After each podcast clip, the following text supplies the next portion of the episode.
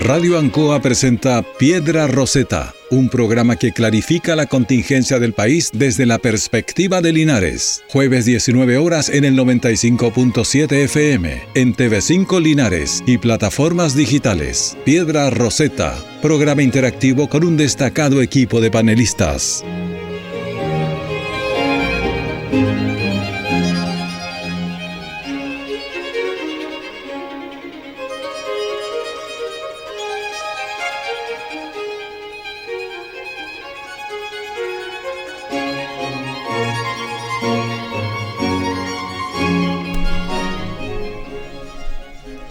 Buenas tardes, amigas y amigos de Radio Ancoa y Canal 5 Linares, Piedra Roseta, un programa de conversación y análisis político.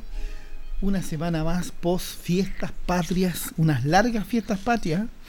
Y se nos viene el próximo año que va a ser más largo todavía con, la nueva ley que indica que se adhiere un, un, nuevo día más feriado por el hecho de que va a tocar día miércoles y jueves y tenemos año bisiesto. así que se viene larga la fiesta parte del próximo año.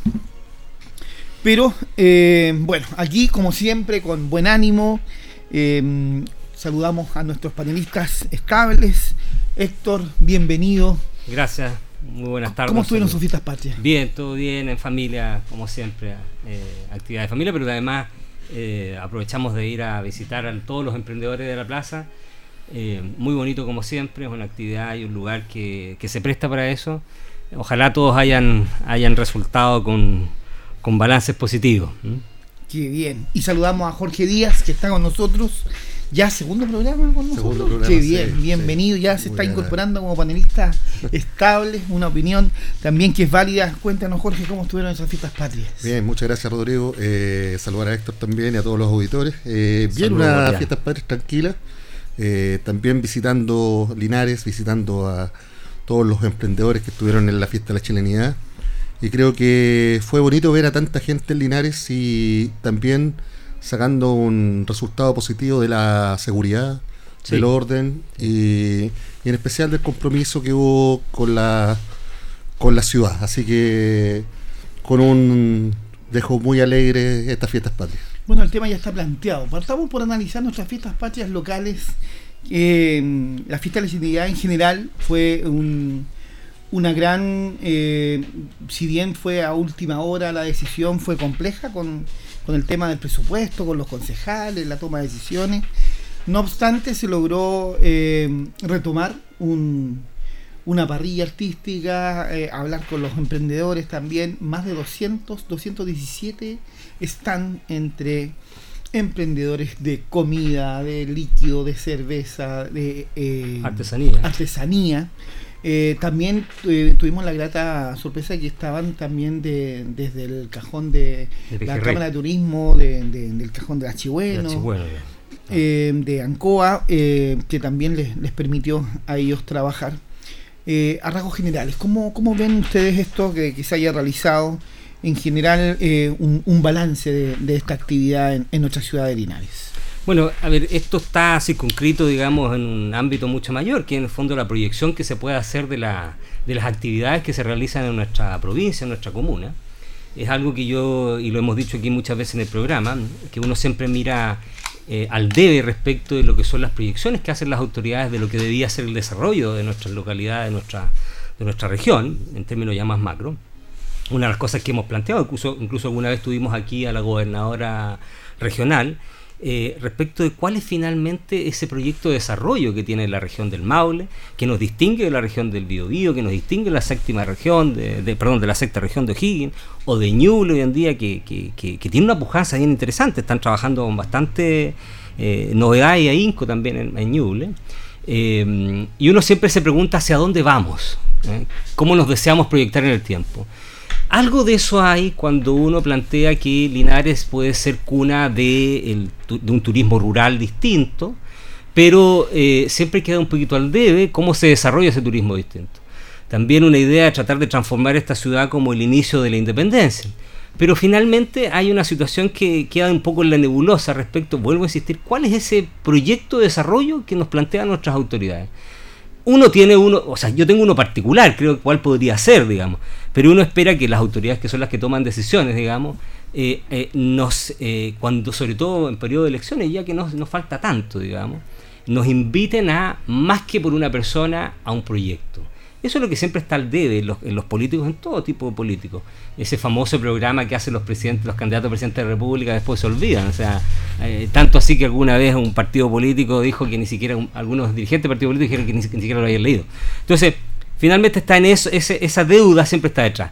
Pero por supuesto uno destaca estas actividades porque finalmente congrega turismo, congrega o genera la idea de que en cierto periodo del año se realiza una actividad distinta, que es familiar, que es ecuménica eh, quizás eh, la parrilla de artistas podría ser un poco más local.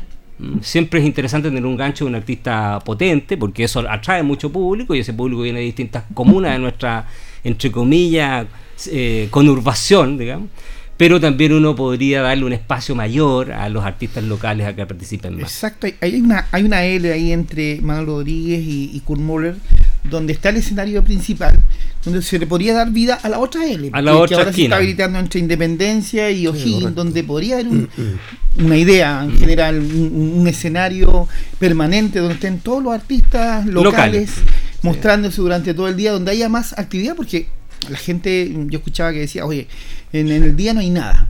Eh, se perdió también los juegos típicos. Se supone que son las fiestas patrias, que podría haber habido juegos típicos, juegos tradicionales, que se podría habilitar eh, en vez de tantos juegos inflables, más juegos tradicionales. Más juegos tradicionales. ¿Cómo, ¿Cómo, lo ves? Y que sería más interesante para los niños. Exacto. bueno, mira, yo creo que eh, es bueno tener la identidad de actividades que permitan un poco el desarrollo económico de los microemprendedores. Acá en Linares tenemos una gran cantidad y, generalmente cuando se comienza a discutir el presupuesto de los municipios, del consejo, eh, solamente se habla de las fiestas, se habla de los hitos, pero no de lo que buscan. ¿ya? Ah, y, hoy día tuvimos, y hoy día tuvimos, claro, una discusión que fue menor, pero que existió referente a terminar o hacer o no hacer una actividad en base a los hechos que estaban sucediendo y que habían sucedido eh, con el tema climático. Claro. Sin embargo, creo que hoy eh, aprendimos de que eh, lo importante es generar espacios. Mm. Y creo que Linares es una ciudad para generar espacios en actividades como esta para que puedan los emprendedores eh, comenzar a mostrar sus productos y también poder ayudar su economía familiar con estas actividades. Yo estoy muy de acuerdo que en lo que corresponde a lo otro artístico, podríamos fortalecer lo cultural.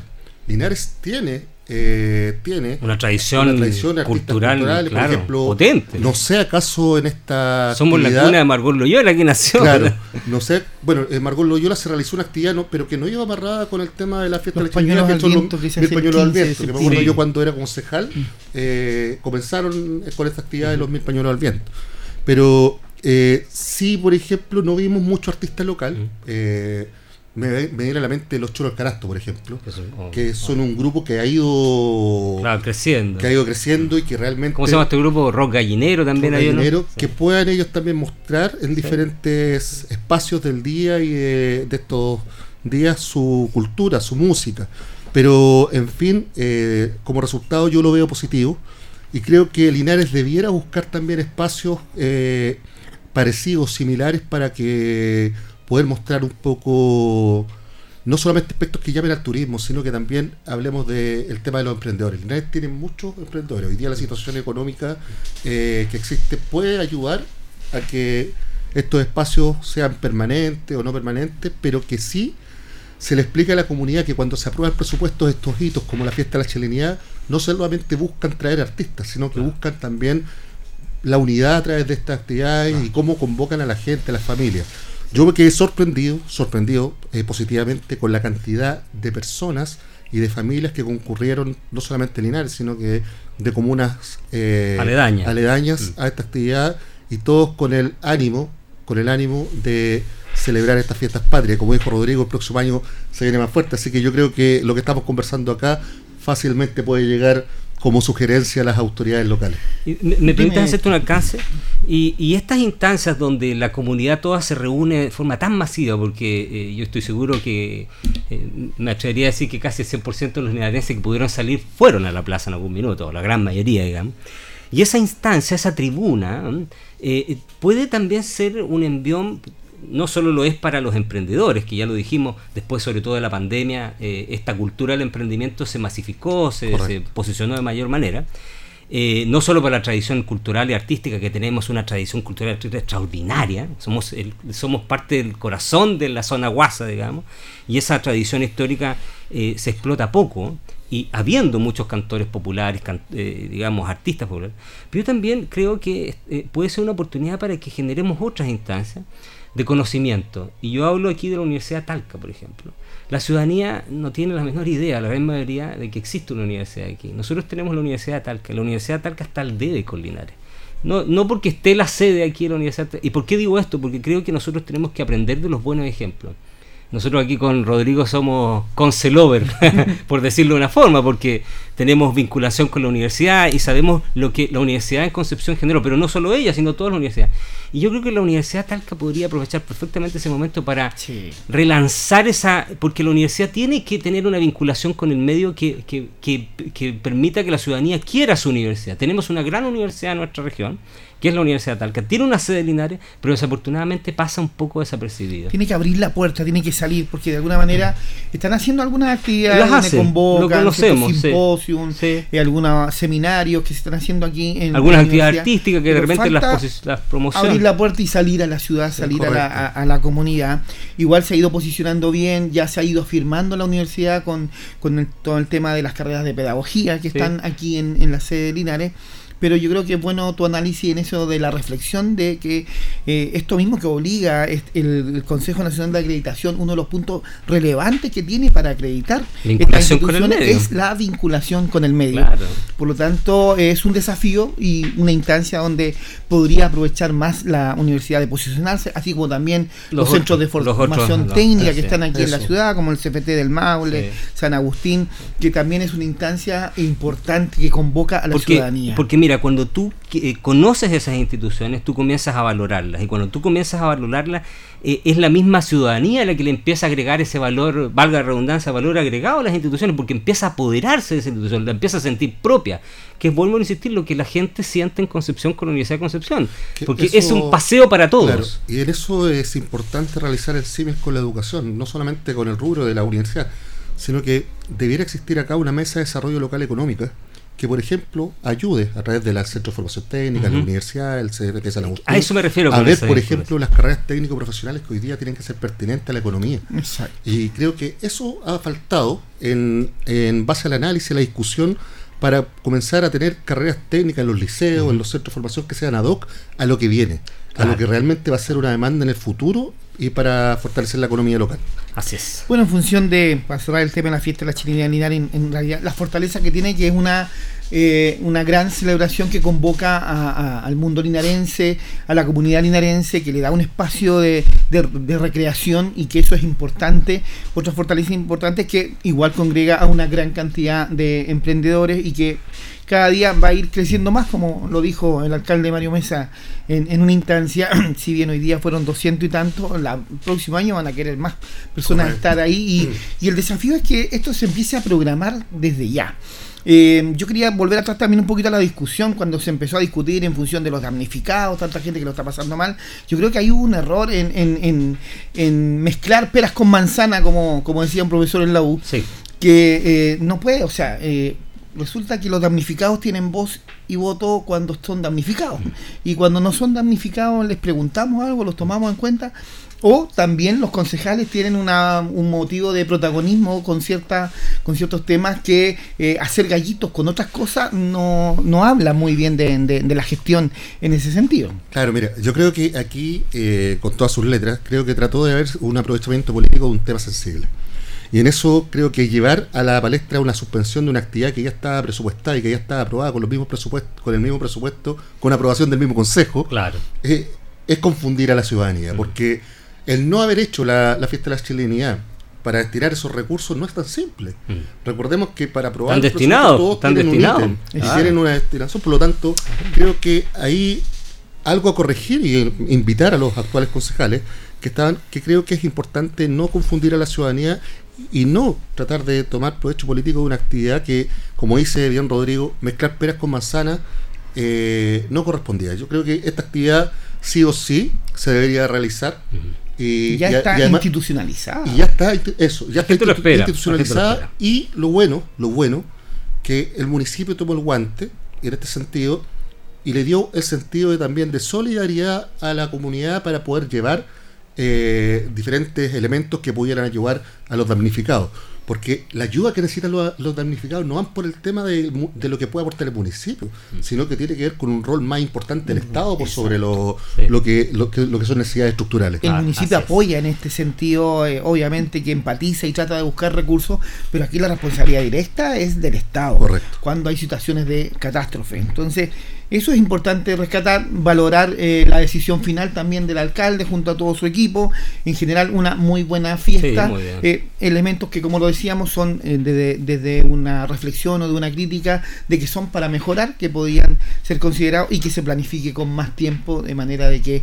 Porque había mucha gente que tenía mucho temor porque había hecho una inversión bastante grande también, sobre todo los emprendedores, pensando en que era una gran instancia para ellos y, y, después que se suspenda, con, ¿cómo le dice? También a ese emprendedor. Se provoca una incertidumbre innecesaria. Entonces yo creo que bien por la decisión final.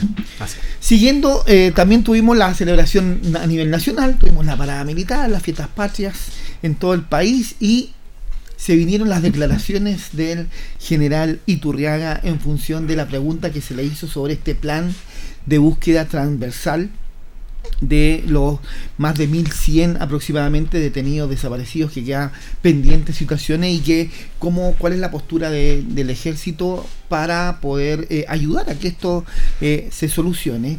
Y fíjense que el presidente Boris eh, evaluó bastante positiva la respuesta que dio el, el general Iturriaga en función de que igual dijo que todos los antecedentes que se le ha solicitado a a, digamos, a las Fuerzas Armadas están en todos los casos y juicios que están pendientes en estos momentos. Mm. ¿Cuál es la visión de ustedes en este sentido? Mira, eh, yo creo que es muy, muy importante valorar, valorar eh, las palabras del general Iturriaga en el sentido de que él hace distinciones muy importantes referente a que él primero tenía siete años cuando comenzó, cuando se vivió el golpe de Estado y todo lo que fue el tema de la dictadura. Por lo tanto, él se pone a disposición también de poder entregar todos los antecedentes y señalar de que los antecedentes que eh, el ejército tiene ya fueron entregados a la justicia.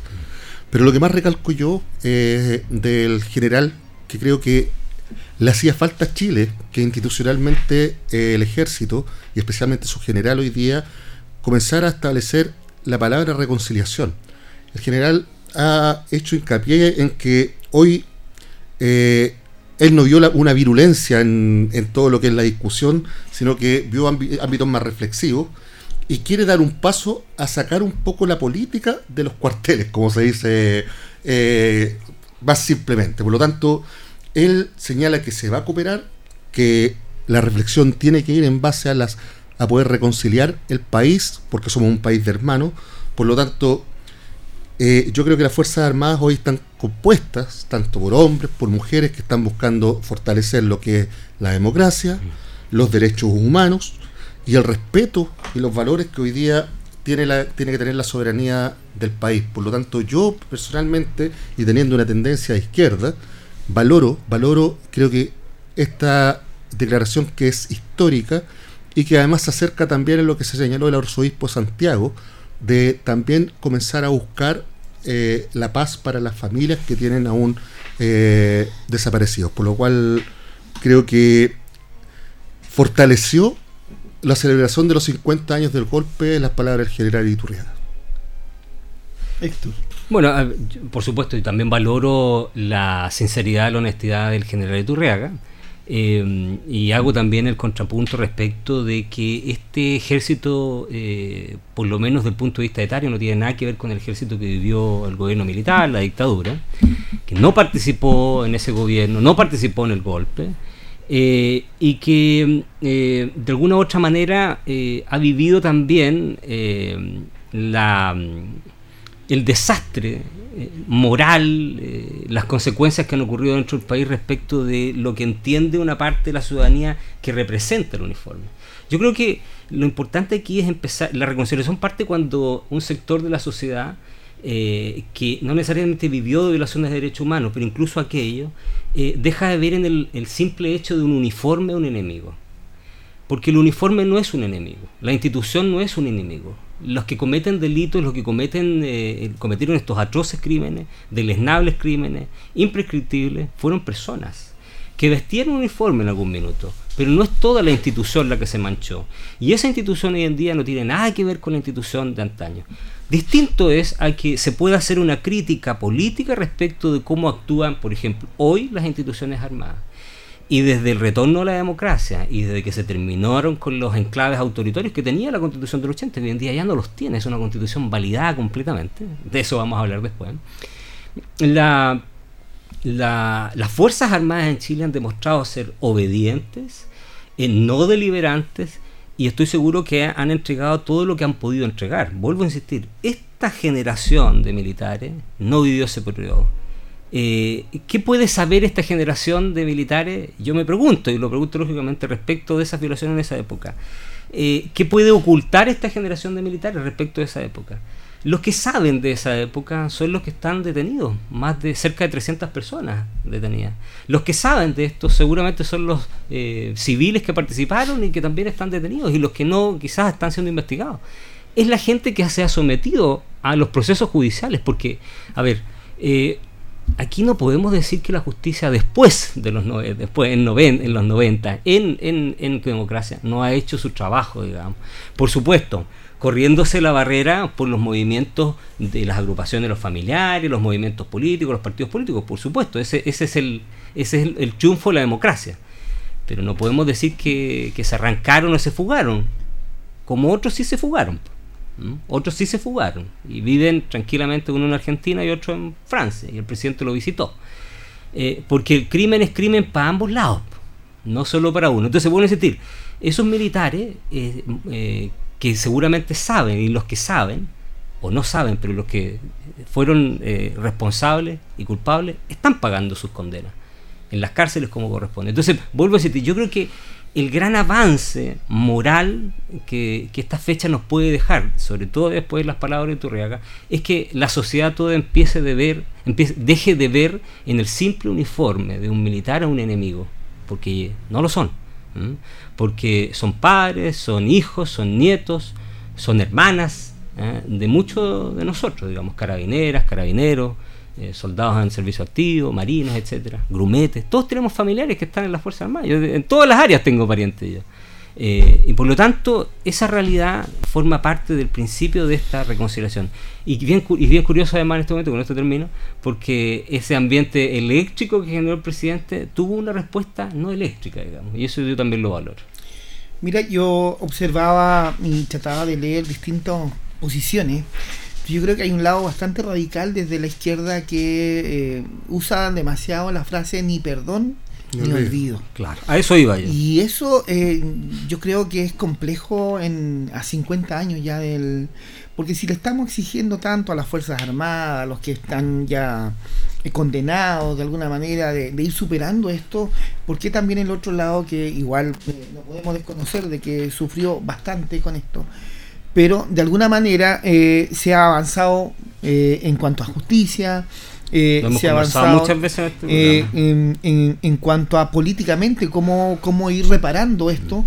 Y sin embargo todavía encontramos un sector que no perdona, sigue malinterpretando el tema del uniforme, como tú lo dices. O sea, no pueden ver un, uniformado. ¿Y qué culpa tiene un uniformado de los, de los tiempos de día? Que ya está claramente demostrado que ellos ni siquiera eh, todavía ni siquiera postulaban a, las Fuerzas Armadas en todas las ramas. Eh, porque ustedes saben que el tema de la antigüedad, hoy día el general Turrega tiene 57 años y de ahí para abajo viene. Él es el más antiguo Entonces, eh, también viene, ocurre en, la aviación, ocurre en la marina, ¿no es cierto? En, en Carabinero, inclusive, que es considerado dentro de todas las Fuerzas Armadas. Entonces, eh, ¿hay algún espacio? ¿Hay, ¿Qué podemos reflexionar en función de ese sector? Eh, ¿hay alguna esperanza de que pueda perdonar y olvidar? Yo creo, yo creo que hoy día la ciudadanía, a nivel general, lo que está valorando son estos gestos. Y, creo que desde el punto de vista de hablar de los que hoy día aún siguen pendientes 1.100 personas desaparecidas, eh, eh, que fueron producto de la dictadura y estos crímenes atroces que hablamos la semana pasada también, existe hoy día un plan de búsqueda. Y ese plan de búsqueda cuando nuevamente llama o del cual forma parte la iglesia, que es muy valorable también, y que el ejército también está llamado a colaborar, creo que esas son las señales que hoy día hay que darle a la ciudadanía, a los jóvenes especialmente, porque creo que no podemos eh, hoy día manchar, manchar eh, las instituciones en el país con acciones que en el pasado se cometieron por delincuentes y que hoy día, como se dice, se está pagando, pero aún existe algo pendiente. Sin embargo, yo creo que radicalizar un poco la visión y la ideología en base a lo que hoy día necesitamos para poder buscar una unidad real, eh, es un poco comprometerse, comprometerse a, primero, respetar el valor que tiene la institucionalidad, como lo hizo y como lo dijimos la semana pasada, como el presidente de la República defendió a Carabineros ante un ataque internacional, pero también al ejército. Hoy día creo que el general Iturriaga, sinceramente creo que eh, da una señal y también da una da un valor a lo que es eh, hablar de los derechos humanos.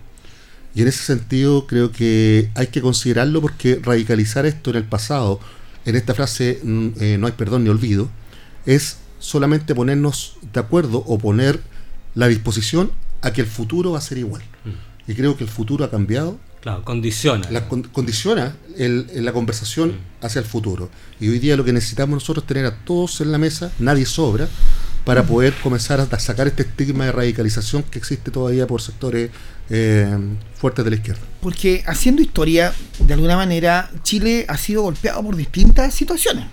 Hemos vivido Desde 1810 en adelante. Sin embargo, esas situaciones han sido superadas mm. en general. Pero esta último, este último hecho del año 73, fíjate que lleva 50 años, cuando tuvimos 15 eh, años atrás del 73 situaciones complejas.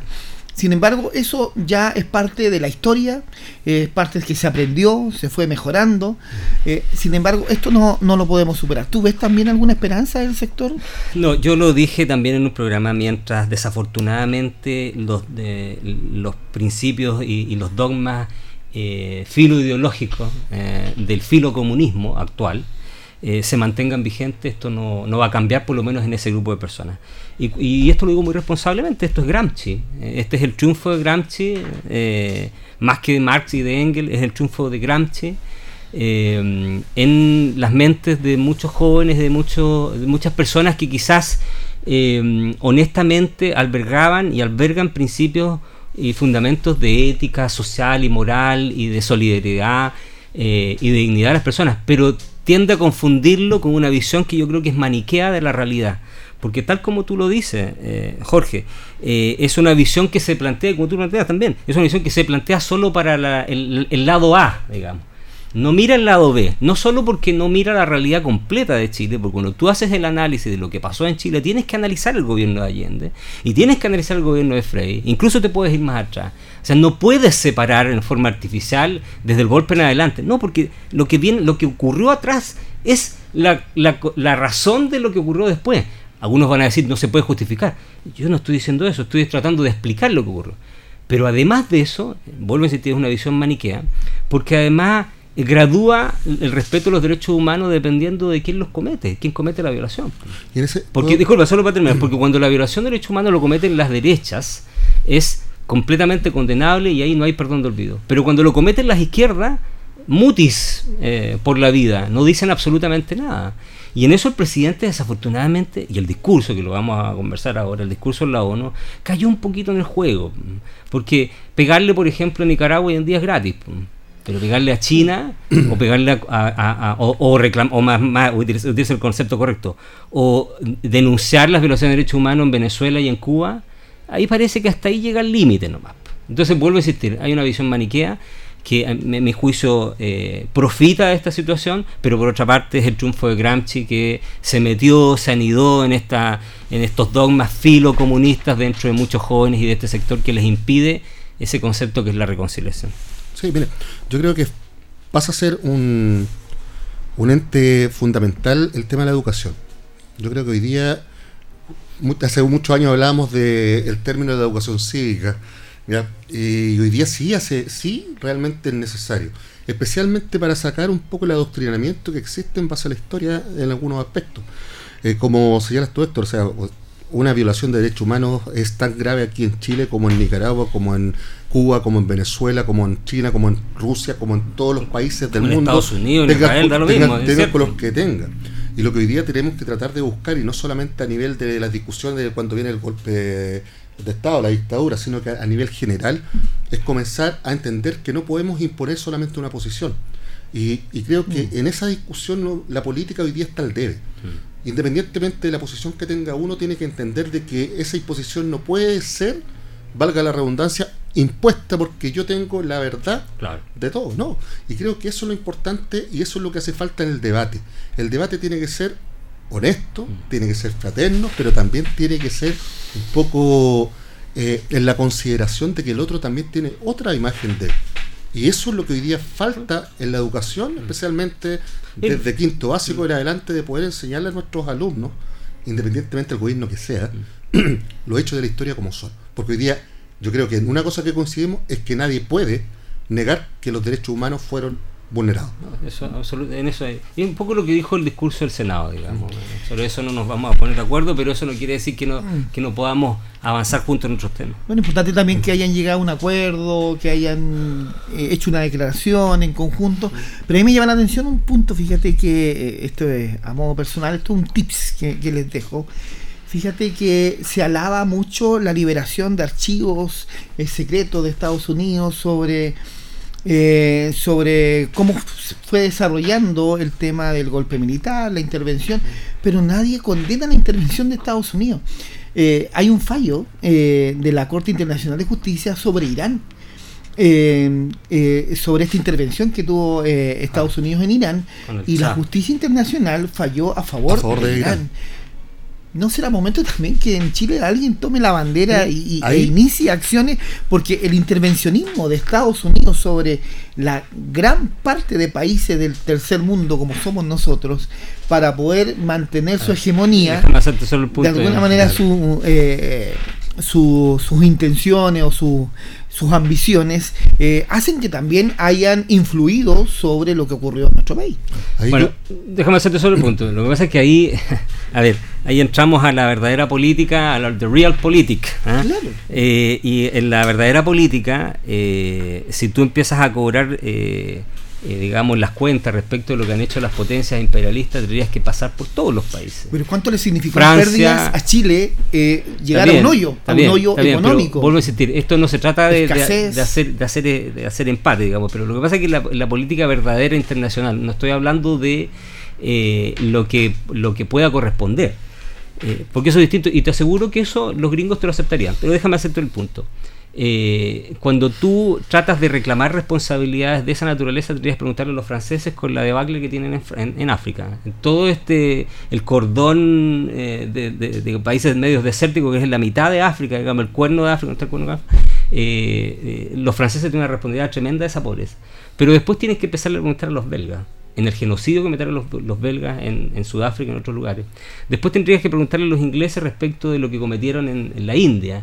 Después a los japoneses en la Segunda Guerra Mundial respecto de China. Después a los chinos respecto a lo que pasó en Taiwán. O sea, entonces, si tú empiezas a buscar ese tipo de responsabilidad y después si te vas más atrás, preguntémosle a la corona portuguesa respecto al genocidio de los pueblos guaraní. Israel-Palestina. Y después pregúntale a los argentinos con el famoso general Roca, que fue presidente en la famosa eh, campaña del desierto, donde mataron miles de mapuches. Entonces, entonces, cuando tú empiezas a escarbar de esa manera, empiezas a a mirar la historia de una manera distinta. Ahora, cierro con esto. Yo creo que si tú hoy día, si alguien lo plantea en Estados Unidos, yo te aseguro que los tribunales americanos, en la libertad y la democracia que tienen, le darían curso y la tramitarían. Mira lo que estoy diciendo. Distinto es si tú lo llevas a un órgano internacional, porque ahí hay una diferencia, y se los cuento porque los auditores no tienen por qué saberlo, y es que Estados Unidos no ha firmado, no, ha adherido al Tratado de Roma y por lo tanto no forma parte de la Corte Penal Internacional. Fue precisamente una de las razones que planteó. Pero tampoco está China. Entonces, eh, y ahí no podemos ir a reclamar los derechos humanos respecto del pueblo chino. Entonces, vuelvo a decir, entras a una discusión mucho más compleja, pero creyendo en la democracia más antigua, moderna, estoy seguro que si tú lo planteas en Estados Unidos, los tribunales norteamericanos la tramitarían. Yo lo planteo desde el punto del daño, desde mi expertise, desde mi área, el daño económico. O sea, cómo tú defiendes tus intereses económicos en función de la estabilidad de, otro país, en función de su inestabilidad económica. De las intervenciones. De las intervenciones. Entonces, podría ser un punto. Claro, mira, lo, que pasa, y yo aquí voy a otro tema, que yo no le restaría importancia a lo que fue la visita al presidente de la ONU, ¿ya? Porque dentro de sus dichos, y primera vez que escucho, el presidente señala claramente su preocupación sobre la participación del gobierno de Nixon, y lo dice con todas sus letras, Estados Unidos en lo que fue el golpe militar en, eh, en Chile. Por lo tanto, yo aquí recalco la valentía que tuvo el presidente de haber señalado en este espacio eh, y no solamente eso, sino que también hablar de lo que hoy día es la solidez de la democracia en Chile, de haber recalcado en la ONU, y ojo, eh, que Chile esté estableciendo la solidez de la democracia y mostrando un hito importante como fue la firma de los expresidentes que están vivos de un acuerdo de respeto a la democracia y nunca más a los derechos humanos. Y en ese sentido creo que me cuelgo de lo que dice esto. Si Chile quiere ir un poco más allá, debiera hacerlo. Debiera hacerlo debiera hacerlo y debiera tomar eh, estos ejemplos, como fue lo que se sucedió en Irán, porque creo que a través de eso también podemos llegar a saber qué pasó con mucho más. ¿Ya? Podemos pasar con mucho más, no solamente el intervencionismo que tuvo Nixon en, durante el golpe militar, sino que también todo lo que sucedió de manera económica y que afectó de manera económica al país durante ese tiempo. Y uno puede hacer toda la historia.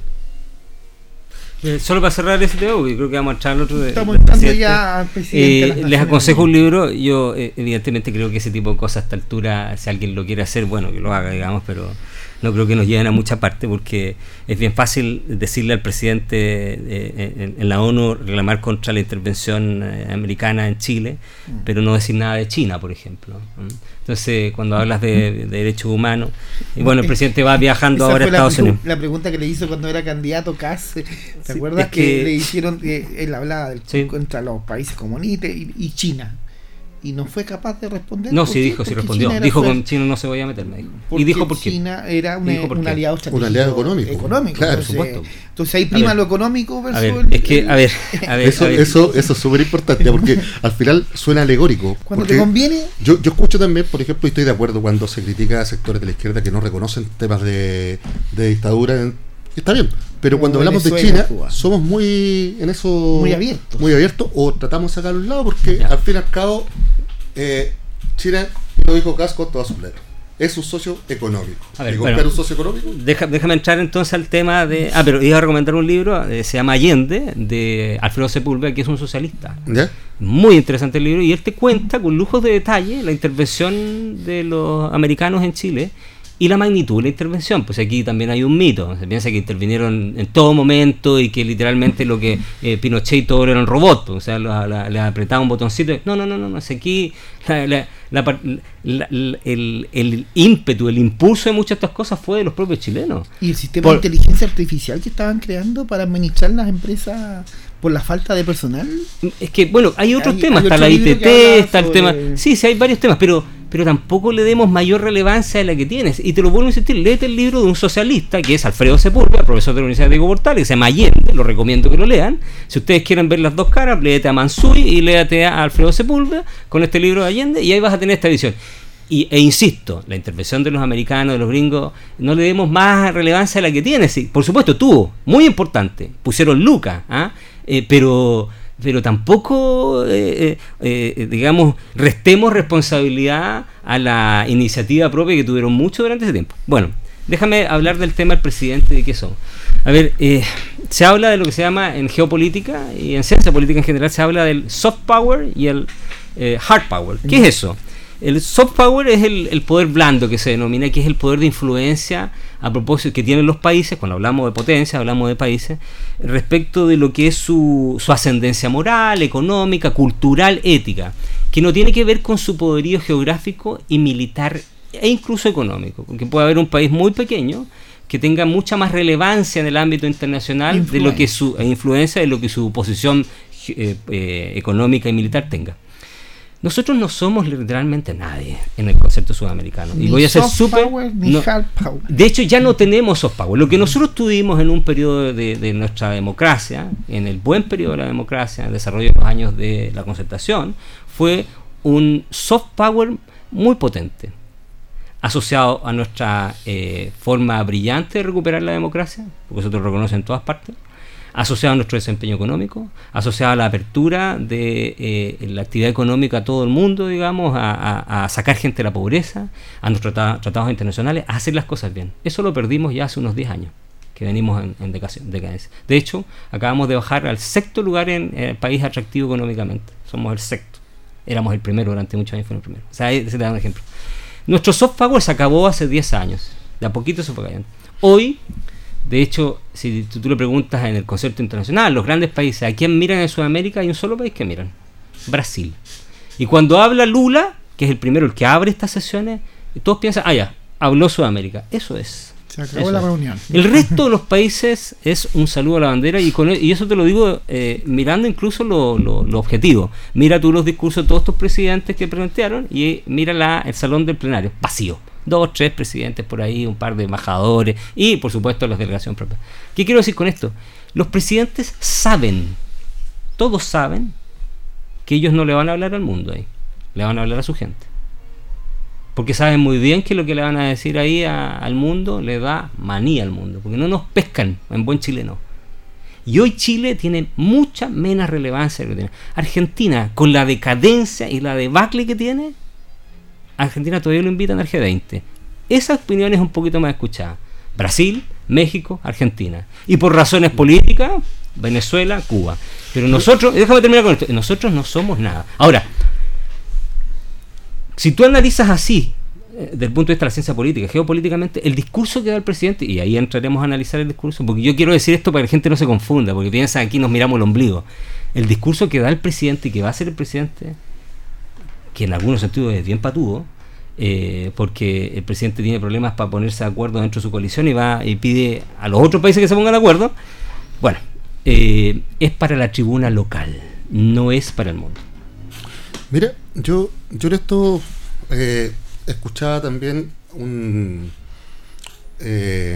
unos comentarios muy parecidos de Patricio Navia, que le resta la importancia, y no solamente habla de Boric, sino de todos los presidentes del, del mundo, recordando que eh, el tema de la ONU son las intervenciones de 220 presidentes, más o menos. ¿ya? Obviamente si uno ve la tribuna, claro, eh, y, lo, y lo evalúas por cantidad de personas que estén ahí, obviamente se, le da una importancia cualitativa, o sea, cuantitativa. Pero yo veo más allá de lo que es la visita del presidente a la, a la ONU. El, el presidente, por ejemplo, tuvo reuniones bilaterales que fueron re importantes. Eso es distinto. Claro, y por eso, por eso digo que hay que hablar del viaje completo, lo que fue la ONU completo, porque la ONU convoca esto. Y las reuniones bilaterales, por ejemplo, a fortalecer las fronteras con los países que hoy día tenemos límite y que no tenemos relación bilateral. Bueno, no somos capaces de tener relación bilateral con Bolivia y nosotros le pedimos a los otros que se pongan de acuerdo. Por, eso, digo que es un poquito patudo. por eso hoy día. Ahora, no es culpa solo de Boris, ¿eh? todos los presidentes más o menos dicen por eso, Hoy día, hoy día esa instancia es importante, porque creo que también, yo estoy muy de acuerdo contigo en lo que se habla de Brasil. Brasil habla Lula y habla Sudamérica. Por eso es importante fortalecer el rol de Chile con lo que es el liderazgo en la zona. Y en ese sentido, estas instancias son las que se necesitan. las reuniones que tiene, que tener Chile con sus vecinos para fortalecer ese diálogo, para fortalecer especialmente el tema que tanto nos afecta a nosotros como es eh, eh, la incorporación de extranjeros en el país, eh, tiene que trabajarse de manera ordenada y de manera diplomática. Por lo tanto, la Cancillería aquí tiene dos roles, o sea, las relaciones diplomáticas con los países hay que tenerlas activas, no hay que suspenderlas y creo que en esto Chile aprovechó la ONU para realizarlo. Pero también hay dos elementos esenciales que sucedieron también en este viaje del presidente que tienen que ver con temas climáticos, temas ambientales. ¿ya? El presidente firmó un acuerdo sobre la conservación y uso sostenible de lo que él tiene que ver con la biodiversidad marítima, con el tema de lo anoté ahí, la aceleración de la implementación de acciones climáticas basadas en los océanos. O sea, son cosas que uno no ve, pero que realmente hoy día para nosotros son súper importantes, especialmente en lo que sucede hoy día en el uso de los mares y también del tema que viene y que está, y que ojo, que en toda esta parte de la constitución se escuchó y se ha visto que no se quiere reconocer el cambio climático. Por lo tanto, hay elementos que yo creo que en este viaje del presidente como, está, eh, como Estado son importantes reconocer, pero sí también obviamente, obviamente, eh, tenemos que comenzar a colocar a Chile donde corresponde estar.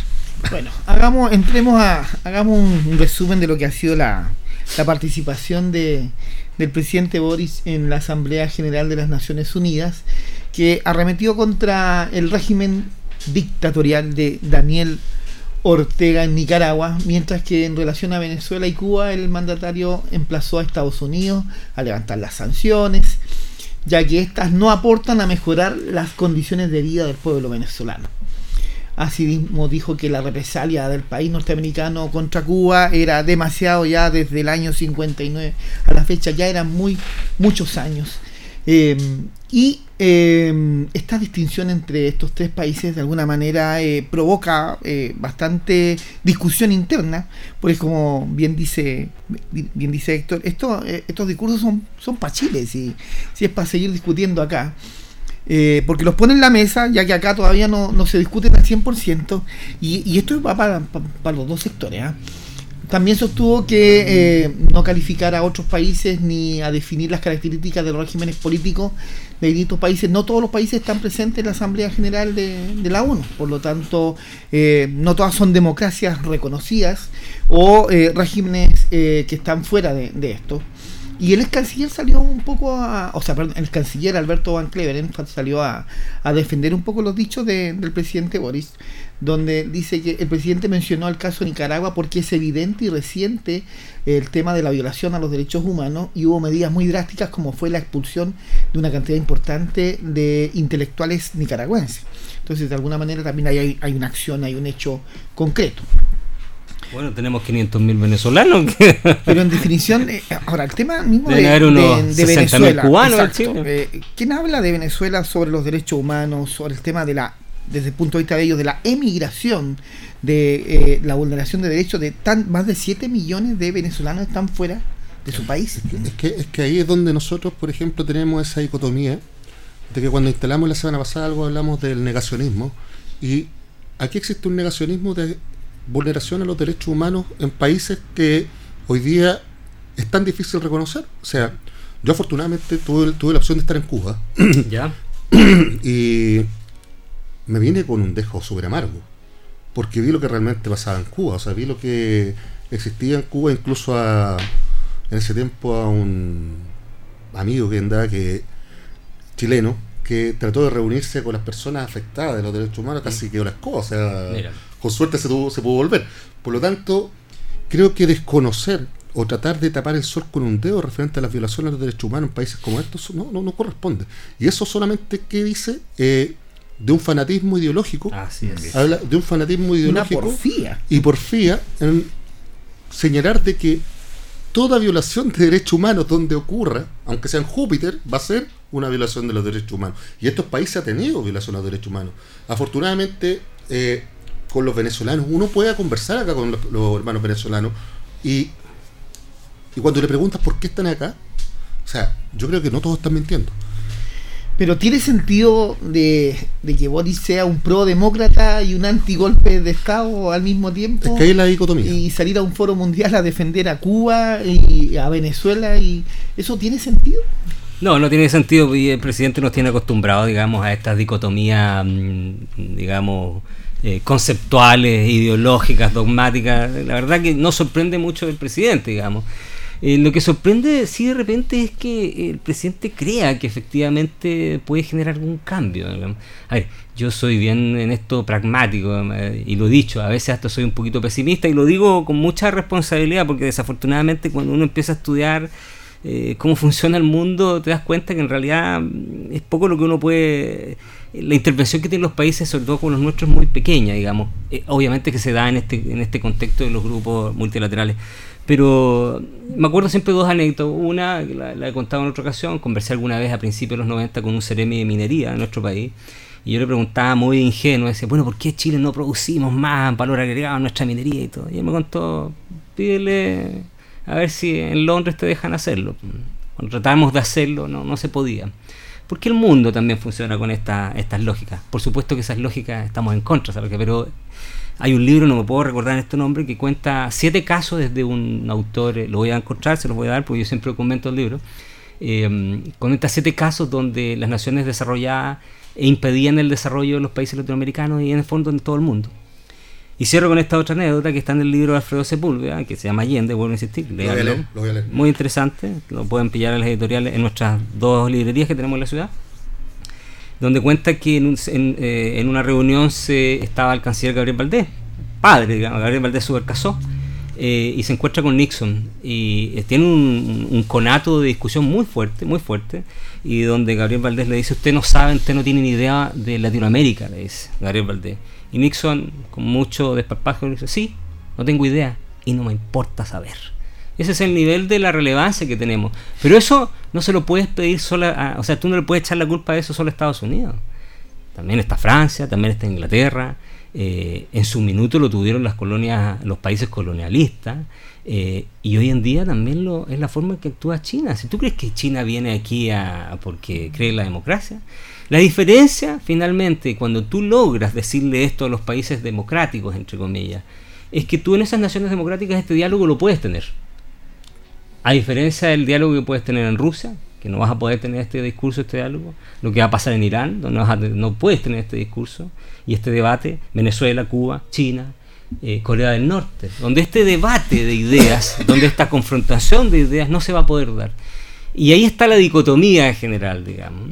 Y esa dicotomía también de eh, este sector eh, sobre ideologizado al que tú también hablas, que es básicamente el Partido Comunista y el Frente Amplio, de ver solo un lado de la moneda, la que le conviene, digamos. Yo, yo encuentro preocupante, y lo he dicho también, y con esto termino también, es que parte de este discurso yo lo siento que es parte del efecto de las primeras declaraciones que realizó el ministro, o sea, el presidente eh, contra Nicaragua, contra, contra el dictador eh, nicaragüense.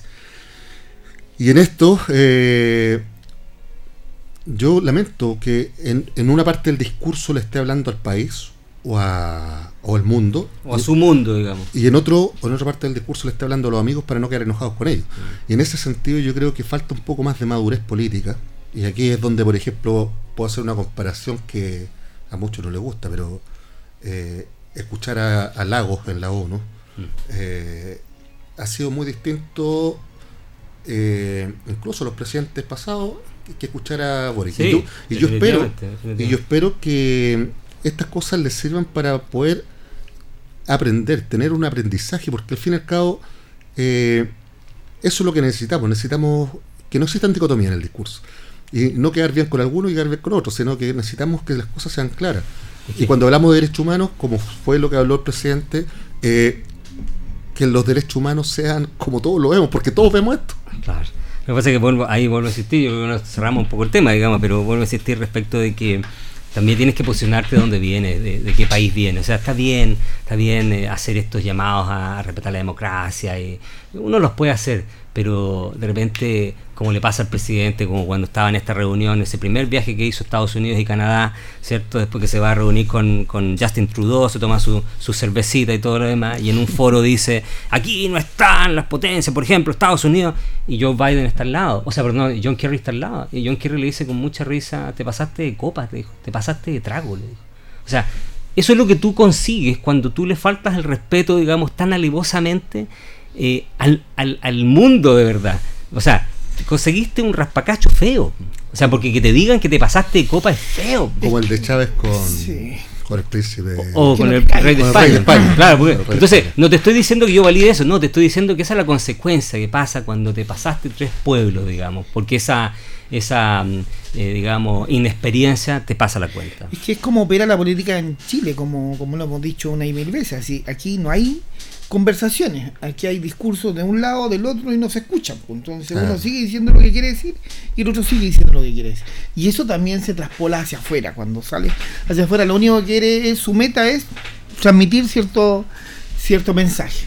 Vamos al otro lado de, la intervención de la ONU, también hay otro elemento importante, fíjate que eh, el presidente Boris participó de un foro organizado por Chile en función de la atención primaria de salud en este marco de la Asamblea Nacional, perdón, en la Asamblea General de Naciones Unidas.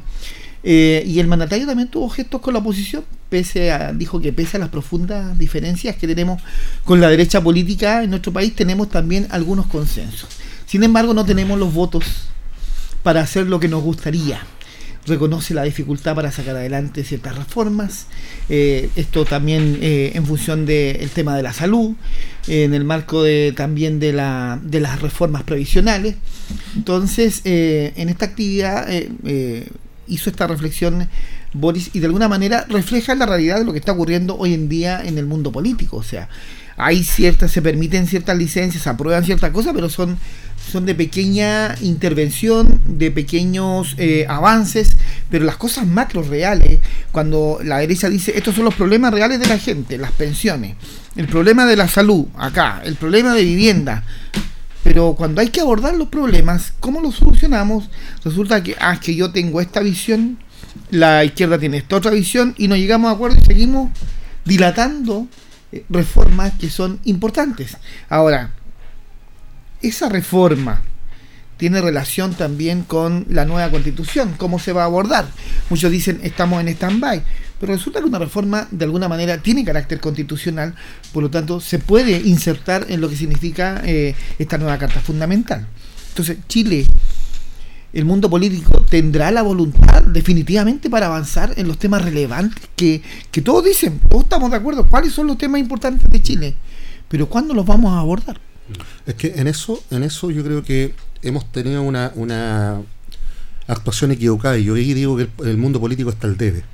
Yo creo que al debe, eh, volvemos a hablar de la imposición, o sea, si lo que tú señalaste eh, eh, no es válido, o sea, o sea, si lo que yo señalo no es válido, lo tuyo deja de serlo.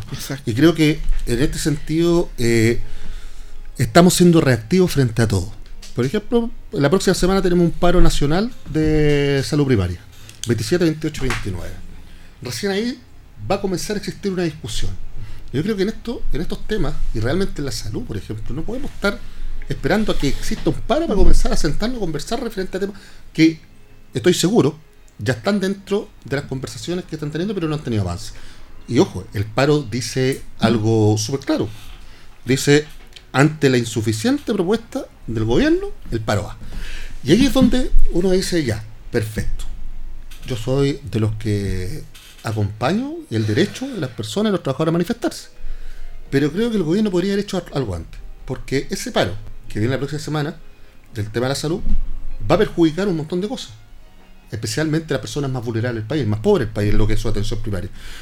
Si nos vamos al, al otro, el tema de las pensiones, de la reforma de pensiones, ha estado condicionante, tanto por la oposición como por el oficialismo, al actuar en otras cosas para poder volver a conversar.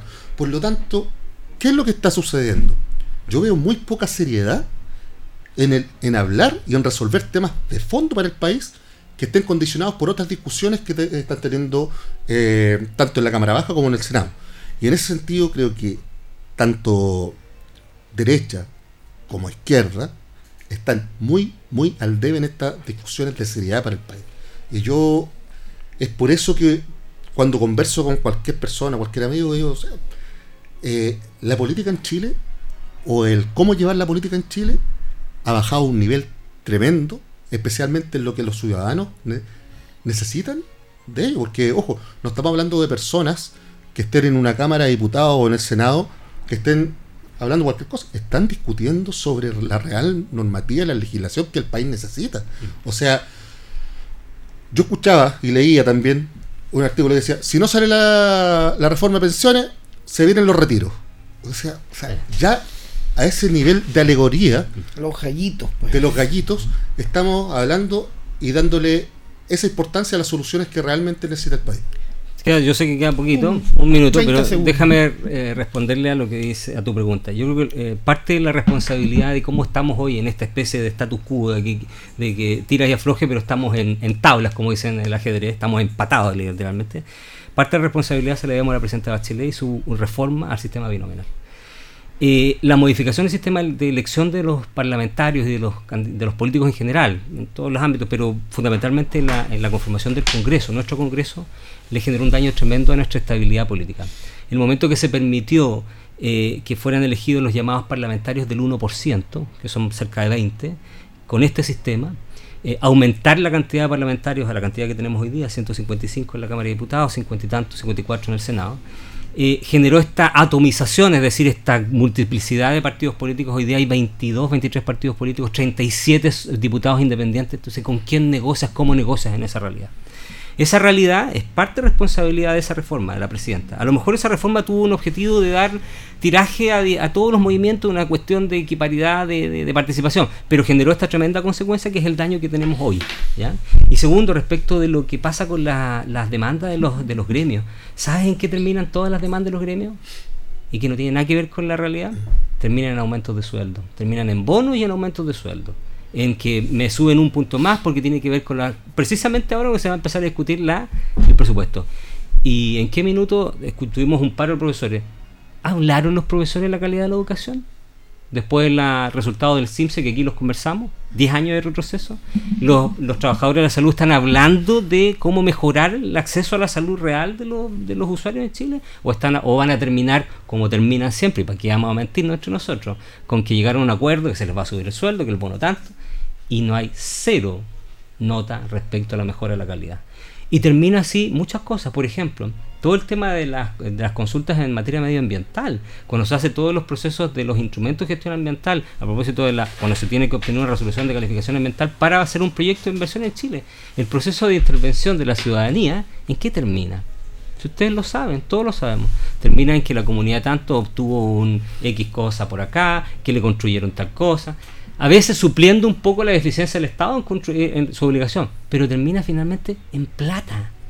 Mira lo triste que termina siendo esto. Porque una, una, una demanda legítima de aumentos salariales para gente que se saca. Comprar silencio. bueno, ponle el nombre que quieras. Porque para mejorar el, el, sueldo de esa gente que también se saca la cresta, pero nos olvidamos lo demás. Yo creo que ya no, me pasé, así que... Bastante, pero bueno, es interesante la discusión de cada uno de, ustedes y las reflexiones. Vamos a la pausa pertinente en esta hora y volvemos con más Piedra Roseta, un programa de conversación y análisis político. Radio Ancoa, objetiva, pluralista, veraz, oportuna. Trabajamos por el derecho a la información, con libertad de opinión.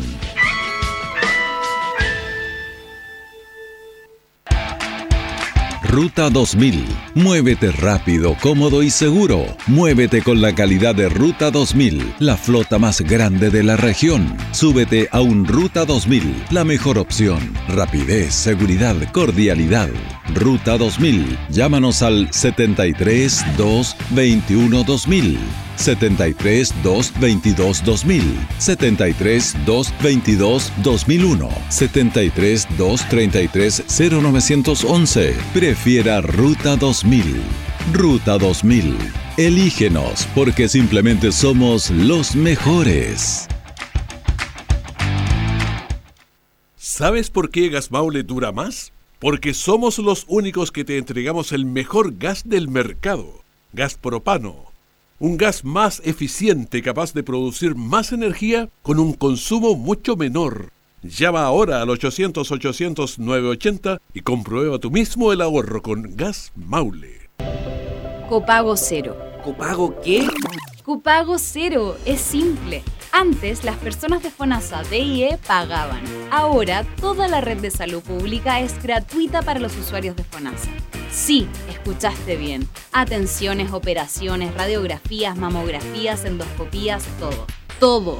Copago cero. Pagas cero. Ministerio de Salud, Gobierno de Chile.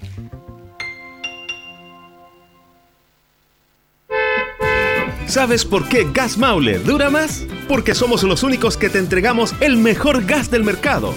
Gas propano, un gas más eficiente, capaz de producir más energía con un consumo mucho menor. Llama ahora al 800-800-980 y comprueba tú mismo el ahorro con Gas Maule. Somos el corazón de Chile y hemos vivido muchas emergencias en nuestra historia regional. Invitamos a las 30 comunas a seguir prefiriendo comprar local para ayudarnos entre todos. Los maulinos tenemos la virtud de levantarnos una y otra vez. Unidos lo lograremos. Si eres maulino, prefiere, compra, comparte, únete y ayuda a nuestra gente. Hoy más que nunca. Yo prefiero el Maule, con todo el corazón. Arcatel Asociación Gremial de Canales Regionales de Chile, te informa que muy pronto cambiará la forma de ver televisión en nuestro país. Ya comenzó la transición de televisión análoga a digital y en pocos meses podremos disfrutar de una señal de televisión en alta definición y totalmente gratuita. Sé parte de esta nueva forma de ver televisión al alcance de todos. Adelantémonos al fin de la televisión analógica Más información en tvd.cl.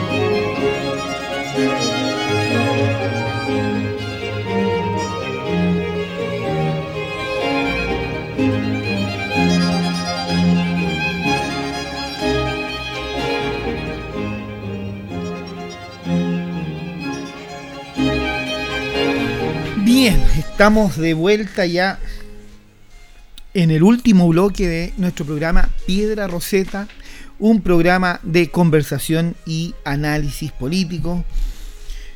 Hemos hecho un balance de lo que ha sido la fiesta de la chilenidad en nuestra ciudad de Linares. Hemos hablado también de la intervención del presidente Boric en la Asamblea General de las Naciones Unidas hemos analizado el rol de nuestro país en estas intervenciones también. Y ahora ya es momento de entrar en tierra derecha con respecto al proceso constitucional que ya también ha avanzado bastante y, que nos encontramos con, varias sorpresas últimamente.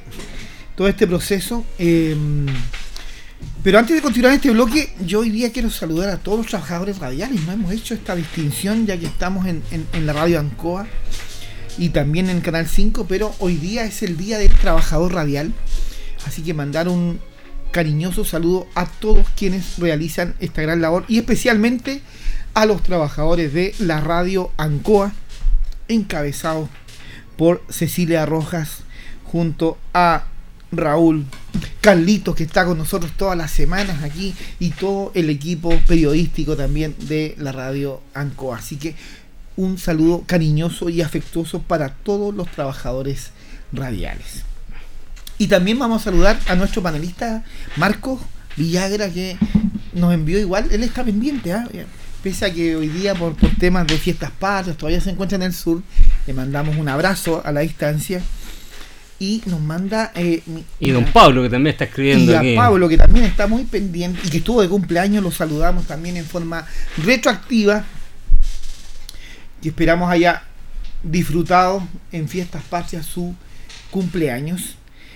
Y eh, me refería a Marco también, que nos envía una notita, fíjate, dice: experto alerta sobre constitución moralista de republicanos proponen un evangelio constitucional interesante. Voy a, voy a tomar esta nota para que iniciemos eh, eh, eh, esta discusión hoy día sobre el proceso constitucionalista. El profesor en Derecho Constitucional José Ignacio Núñez advirtió que hay enmiendas que podrían convertir la constitución en un documento moralista y maximalista, afectando derechos sexuales y reproductivos, la objeción de conciencia y hasta la evasión de impuestos.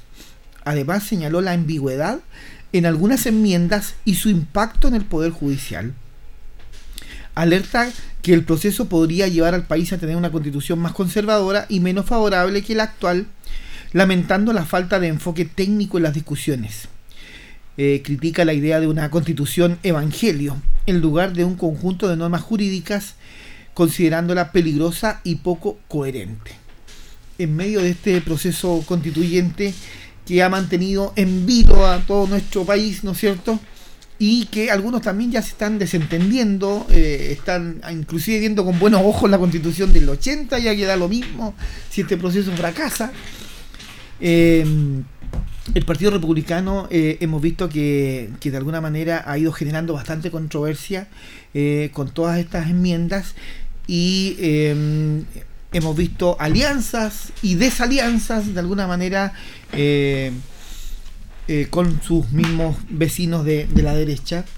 Eh, y esto de alguna manera eh, va a empezar a ser media en la discusión constitucional. Abro el debate, ¿quién quiere iniciar desde los puntos? ¿Qué enmienda queremos analizar? Aquí nos vamos a abrir porque hemos ido avanzando en varias enmiendas, así que mm. tenemos la libertad para ir viendo qué más, en cuál punto les interesa más que la ciudadanía se vaya enterando. También hacemos la apertura a todos quienes nos escuchan y quienes nos ven por Canal 5 a informarse, a leer, estar pendiente de este proceso, porque de igual manera es muy importante para nuestro país. A ver, primero, yo en esto dije, y, y, honro mi palabra, en algunas cosas soy bien pesimista, pero en esto, fíjate, todavía creo yo que eh, eh, aquí hay muchos que están haciendo el juego de, juego para que esto fracase.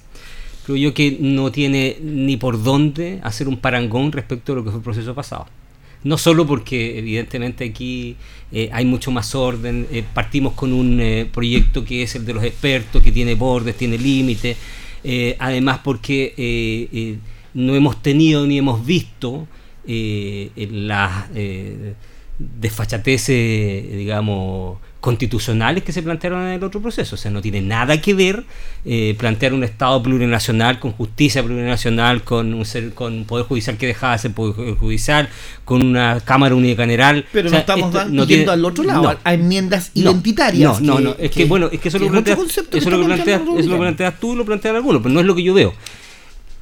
No tiene primero pongamos ese parangón, no tiene ese límite, no tiene nada que ver. ¿Ya? Ahora, ¿Qué es lo que hay en esto en el fondo? Porque esto sí hay que reconocerlo. Es la búsqueda legítima de un sector político, del cual yo no formo parte, no, formo parte republicano, pero sí creo que hay una búsqueda legítima de hacer carne lo que fue y lo que ha sido su ideario. Si el Partido Republicano no, no, no, nos está mintiendo, nadie aquí se sorprende que el Partido Republicano esté en contra del aborto. ¿O alguno de ustedes se sorprende? No, y los ciudadanos en su casa tampoco. Y por algo fueron el partido más votado. Ya. Dicho eso. Se sorprende que la lista del pueblo también buscaba lo que ellos querían. Sí, pero social. de partida el voto era fue distinto, se, le metieron una serie. No, es un proceso distinto. a cada sector con su sector. y eso Pero déjame, déjame terminar el análisis, porque yo todavía no lo, yo no estoy justificando, lo estoy explicando. ¿Ya? Lo primero es. Siento que lo justificas. Ya, bueno, entonces me malentiende porque no estoy justificando, estoy explicando. Tiene legítimo derecho a plantear sus opiniones. ¿Qué es lo que ha ocurrido, creo yo, aquí en este proceso? Y es que este proceso, a propósito de lo que pasó en el proceso pasado, eh, el, como dicen en el campo, el, la rienda está más cortita. Y, el, y la, eh, la clase política pretende que esto sea mucho más corto de lo que eh, podría haber sido en un proceso más normal, digamos. O sea, está tan tutelado este proceso en esta segunda etapa que eh, el plantear un ápice de mi identidad ideológica política ya resulta sospechoso respecto de lo que debe ser este proceso. ¿Por qué? Porque están asustados con todo lo que pasó, no quiere nadie repetir ese mismo fenómeno. Claro que sí. ¿Ya? Ahora, dicho eso, hay dos o tres cosas que a mí evidentemente me hacen ruido. Mm, me hacen ruido. Eh, de partida el tema de que se aprobó hoy día, que es el tema del impuesto, este que se elimina el impuesto a, eh, a, la, vivienda, principal. la principal, que, que todos los economistas, todo el mundo sabe que eso eh, es un impuesto que va, una situación que va a resultar regresiva, porque evidentemente alguna parte del Estado va a tener que sacarlo, y además porque efectivamente los municipios pobres muchos dependen de eso. Entonces ahí hay un error que pretendió ser una, un acierto eh, que terminara como un enganche para la ciudadanía, para que la ciudadanía se enganchara más con este proceso, pero que resulta que es, negativo. Hay otros aspectos que me parecen también quizás debatibles respecto del aborto. Yo, honestamente, si me lo pregunto, y lo he dicho aquí en el programa muchas veces, yo eh, moral, eh, cristianamente estoy en contra del aborto, pero creo, y aquí hago la economía, creo que el Estado tiene que proveernos de soluciones para ese tipo de situaciones. Por lo tanto... Tiene que eh, estar en la Constitución. Tiene, no, no necesariamente tiene que estar en la Constitución una situación la herramienta al Estado para que Yo lo que sí creo es que el Estado se tiende, siempre tiene que proteger la vida de las personas. ¿Qué herramienta tiene el Estado? la Constitución. sí, pero es que, a ver, el principio fundamental es ese. Déjame cerrar con esto. Eh, y en ese, en ese entredicho entre lo que es esta, esta manija corta, digamos, y, y este atisbo de pulsión identitaria que tiene el Partido Republicano, se, se, presenta esta situación. Pero, y yo creo que están haciendo un adraco que no corresponde. ¿ah? Ahora, hay un hastío y un cansancio de la población en general, porque ni siquiera ha conocido el proyecto y ya está mayoritariamente rechazándolo. Entonces, vuelvo a insistir, no es que porque el, el Partido Republicano haya pasado dos o tres iniciativas, el proceso se va a caer. No, eso no tiene ninguna realidad es la ciudadanía que ya viene cansada hace rato, la ciudadanía que mayoritariamente se dio cuenta, y con esto termino, que las reformas se pueden hacer al sistema sin constitución o mejorando la constitución. O sea, no tiene nada que ver, la ciudadanía se dio cuenta hace rato de eso. Mira, yo creo que estoy totalmente en desacuerdo con lo que plantea Héctor. de eso se trata el programa. Sí, desde el punto de vista de que para mí esto es un listado de mandamientos que quiere interponer, obviamente, con el resultado que tuvo el Partido Republicano, quiere imponer como un revanchismo lo que fue el primer proceso. Y aquí lo que quiero señalar, o sea, que más que una discusión de, de, constitución, lo que veo yo es que se está redactando un reglamento normativo o un programa de gobierno para lo que quieren presentar a futuro eh, el Partido Republicano en base a sus creencias, en base a su eh, ideología. Y creo que eso es peligroso. Y creo que... Pero disculpa, ¿cuántas enmiendas más ha hecho que cambien la creo Constitución? por ejemplo, estamos hablando de que ellos se han abocado a tres temas esenciales, que tiene que ver uno el aborto, han hablado muy fuertemente el tema de la prisión para personas condenadas por lesa humanidad, que no hay que dejar de, nombrarlo. Que se abre la puerta para que la gente de Punta de Peuco. Eh, Correcto, que va, exclusivamente a los criminales que hablamos delante en una primera instancia. Por lo tanto, ojo, eso lo están hablando para incorporarlo en una constitución. También, otro tema que están hablando y fuertemente tiene que ver con el impacto de la participación del el Poder Judicial, la formulación de políticas públicas. Y ojo, o sea, aquí es atar de mano al legislador, al gobierno, y para que muchas cosas se interpreten de acuerdo a la visión del juez. O sea, aquí hay cosas más medulares. Es que eso último, eso, eso, eso se puede conversar, porque ahí pasan cosas raras en Chile. Claro, claro, pero dentro de las cosas raras que pasan si en no, país, no solamente el Poder Judicial. Si no, pregúntale al ministro del Interior que acaba de presentar una, una estos antecedentes respecto a un magistrado en Arica. Correcto, pero mira, aquí voy yo, aquí voy yo, de que dentro de estas cosas ellos están imponiendo una visión, una visión de segmentar, de segmentar ciertos temas, los profundos temas valóricos que tiene el Partido Republicano. Y creo que de eso está equivocado. Y, y, desde ahí que la ciudadanía, ¿qué es lo que está viendo? No un desinterés en la constitución, sino que la ciudadanía está viendo que esto se está transformando en un imponer ideología. Fue lo primero que pasó en la primera discusión que, de la constitución que se trabajó en una primera instancia. Y hoy día el Partido Republicano ni siquiera, ni siquiera porque lo que se quiere aquí es borrar todo lo que se hizo y poner primero lo que el Partido Republicano está eh, instalando con una visión moral, como lo se señala, con una visión muy moral, eh, en aspectos que hoy día en política, por ejemplo, ya están implementados, por ejemplo, hablar del aborto. Es una política que ya está implementada. Es una ley de la es República. Es una ley de la República. Y el Partido Republicano está por borrar esa ley.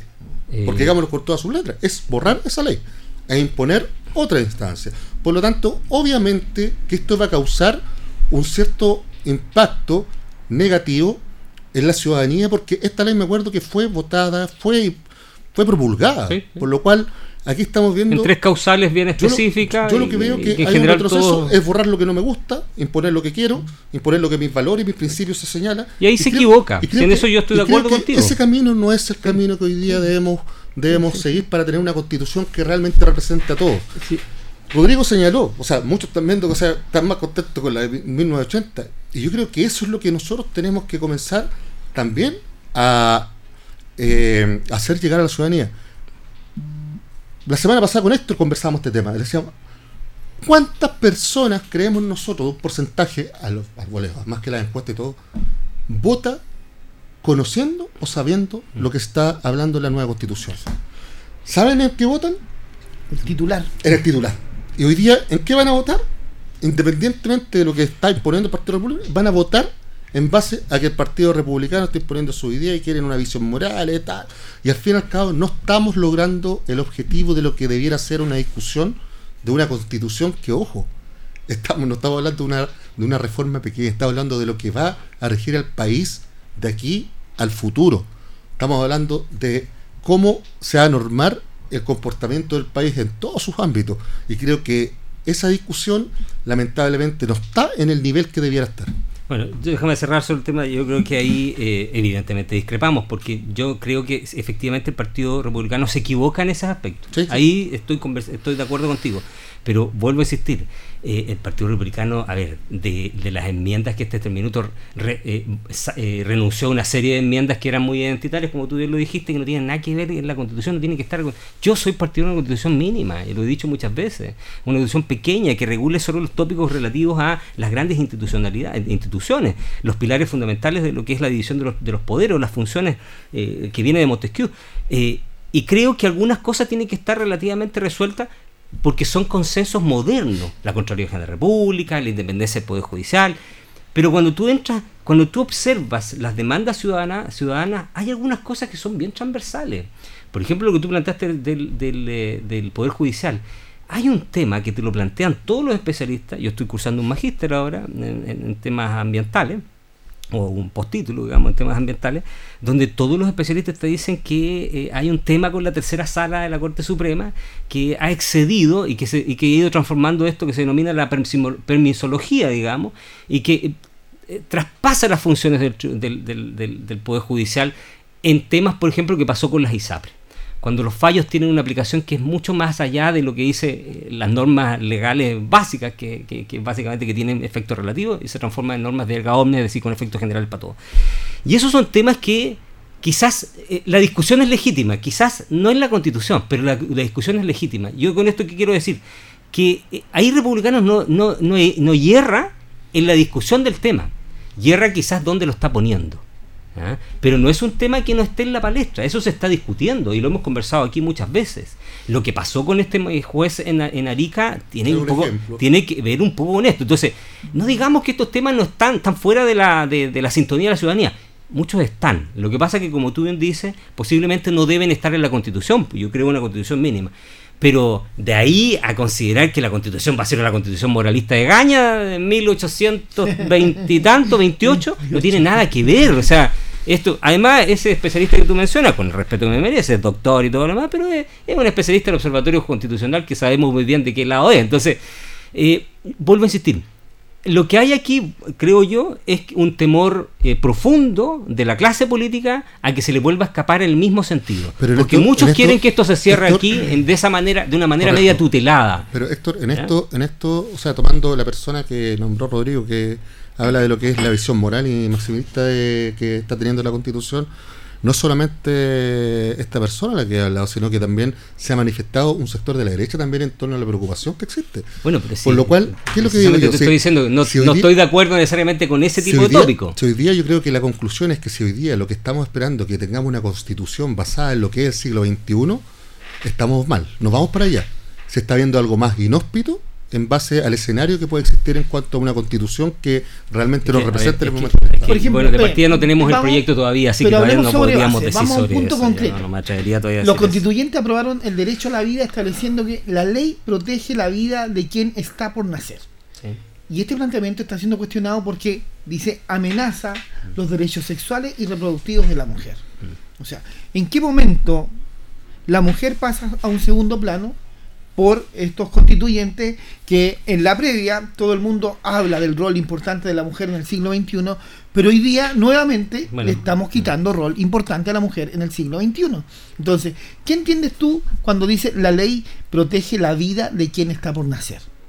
Lo que pasa es que ¿Hay un retroceso o no? Claro, lo que pasa es que o sea, yo no diría un retroceso. a ver, Es que esto, esto, esto es súper sociológico, va mucho más allá. A ver, hace, 200, hace 250 años el mundo era regido completamente por naciones, o la gran mayoría por naciones dictatoriales. La democracia es una invención moderna. Por favor, ¿de qué estamos hablando? La gente cree que la democracia existió siempre. La gente se crea con la democracia, con la idea de la... Sí, está bien, ok. Pero hace 50 años atrás nomás, ninguno de los derechos ambientales que tú tienes hoy existían. La sociedad va variando en el tiempo, va cambiando en prioridades. Y los derechos que hoy en día pueden ser muy, muy eh, fundamentales, quizás en 40 años más no lo sean. ¿Qué quiero decir con esto? Yo no estoy, no estoy licuando el derecho, el acceso y la, la, eh, digamos, que han ganado las mujeres en este mundo actual. Yo no estoy de acuerdo con la ideología de género en todo caso, digamos. Creo que ahí se traspasan los límites y sobre todo con ese feminismo medio, eh, digamos, terrorífico, terrorista, digamos, tampoco. Creo en la igualdad entre las personas. Pero esa discusión es una discusión ideológica, valórica, que creo yo, y en eso coincido contigo, no debe estar en la Constitución. La Constitución debe proteger la vida de las personas. ¿Ah? Y en base a nuestra legislación como está. Eso, en eso estoy convencido meterle estos pelitos a la sopa para generar esta discusión que es valórica además, donde eh, definitivamente no nos vamos a poner de acuerdo. Porque no nos vamos a poner de acuerdo, porque los valores son para ti una cosa, para este el otro, porque además en la historia de la humanidad han ido variando, y sobre todo después de la Segunda Guerra Mundial, con mayor razón. Entonces, puede ser que en, 100 años más, 200 años más, eh, estemos hablando de los derechos reproductivos de los robots. Claro. ¿Entiendes? Entonces, ese tipo de cosas no deben estar en la Constitución. Pero decir que por eso este proceso va a fracasar. Yo creo que es decir un too much. No, no, no, no, de fracaso, que se está transformando en una constitución bastante moralista. yo creo que el tema del fracaso no lo hemos hablado, sino que lo que está existiendo es una visión, claro, una visión de la constitución construida en base a un programa o a un reglamento de un partido X, que hoy día es hegemónico porque ganó las elecciones con cierta votación. ¿Y qué es lo que puede pasar? Claro, o sea, hay ciertos sectores que hoy día están viendo con preocupación que incluso son sectores de la derecha también, que están viendo con, preocupación cómo ellos están imponiendo este tema. Ahora, las discusiones que podemos tener en base a temas valóricos, etcétera, que puede ser de cada uno, dependen también de cómo lo vemos. Y depende de hoy día, por eso lo que tú señalas, lo que viene pasando hace años, etcétera. Hoy día estamos en el siglo XXI. ¿Qué constitución necesita el país para el siglo XXI? Porque, ojo, como se, se señala, los momentos en el mundo son dinámicos. Pueden haber transiciones que son válidas y que también tienen que adecuarnos a ver eh, a ver, eh, instrumentos que puedan asegurar el bienestar de la ciudadanía en ciertas situaciones. Pero hoy día, ¿qué es lo que se está viendo? Que no se está pensando en ese bienestar. Se está pensando en una posición y en, un, en una forma de interpretar un valor que hoy día yo lo veo hegemónico. Bueno, en todo caso estamos a tiempo. Yo creo que las fuerzas políticas están contestes de que ojalá no este proceso no fracase. Creo yo que falta todavía bastante para tener una posición de esa naturaleza. Yo tengo que leer el proyecto definitivo. Por supuesto que alguna eh, esto va a ser como esto va a ser poner en la balanza, digamos. Eh, eh, si encuentro muchas cosas que no me hacen ruido, evidentemente lo voy a rechazar y eso lo la ciudadanía tiene que ser responsable en verlo. Pero no por una o dos cosas, digamos, termina siendo una consulta, Rodrigo Héctor. Yo creo que en los escenarios que pueden llegar porque yo estoy por la posición de tener una constitución nueva, reformada, etcétera, todo. Pero si estamos viendo un escenario que va en camino a caer nuevamente, es ahí donde nosotros tenemos que llamar al mundo político a qué podemos o qué se puede hacer o qué se debe hacer para no terminar en otro fracaso. Porque al fin y al cabo, ¿qué es lo que fracasa? No fracasa solamente el trabajo de la constitución, trabaja el país, fracasa el país, fracasa la política. ¿ya? Y, triunfan los extremos. Y triunfan, y triunfan los extremos, porque hoy día, ¿quiénes son los que están preocupados? No somos los extremos. ¿ya? Y en ese sentido, pues acuerdo, pero 100% con lo que dice Rodrigo. ¿Qué podemos hacer en lo que es la educación, la participación? Porque hoy día lo que se necesita es mayor participación, una participación clara, que no sea adoctrinada por los extremos, etcétera, pero que sí realmente muestre las posiciones que hoy día debieran existir en el país. Yo creo que es una opción de no llegar solamente a la urna con muchas personas que no. Mira, a mí me tocó ser presidente de mesa en la, última elección.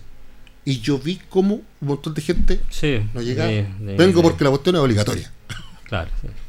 Sí, un porcentaje está eso, pero no, pero recuerda que también las encuestas te decían que la gente había escuchado, había leído, por lo menos tenía más o menos claro quién, lo, quién es lo que no le hacía ruido. Y vuelvo, yo creo que va a pasar lo mismo aquí. Si la ciudadanía mayoritariamente creo que cree que eso le hace demasiado ruido, quizás esos puntos los van a llevar a votar en contra. Yo espero que eso se morigere, evidentemente. Por eso el llamado es a la comunidad a informarse, a leer, a buscar todas las noticias de todos los puntos de vista, leer las enmiendas reales y leer después la propuesta de constitución a conciencia, de manera que, que definitivamente es más breve que el anterior. Una opinión informada. Esperemos de los 200 artículos, porque ya esta estaba por mucho, ahí. Mucho más breve. No de los 400 y tanto que tenía la otra. 30 segundos para despedirse, Jorge.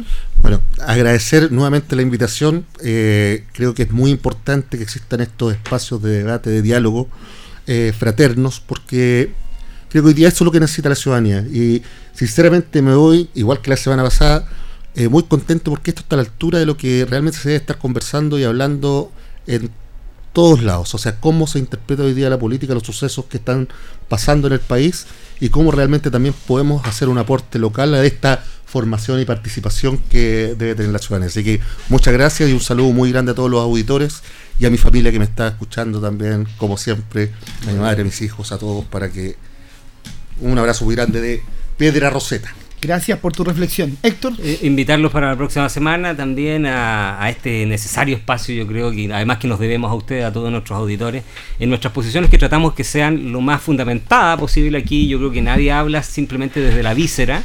Yo creo que todos hablamos con, primero estudiamos, preparamos el programa, digamos, cada uno de nosotros, eh, y lo hacemos precisamente por ustedes, nuestros auditores que nos escuchan semana a semana, así que me despido con agrado y eh, agradeciéndoles. Bueno, también eh, agradecer la, participación de ustedes, Jorge, Héctor, hoy día.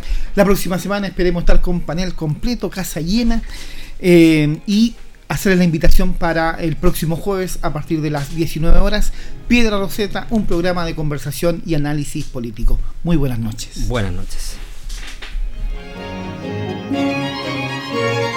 Radio Ancoa presentó Piedra Roseta, análisis de la actualidad y la importancia de conocer el nuevo orden. Informarse es vital.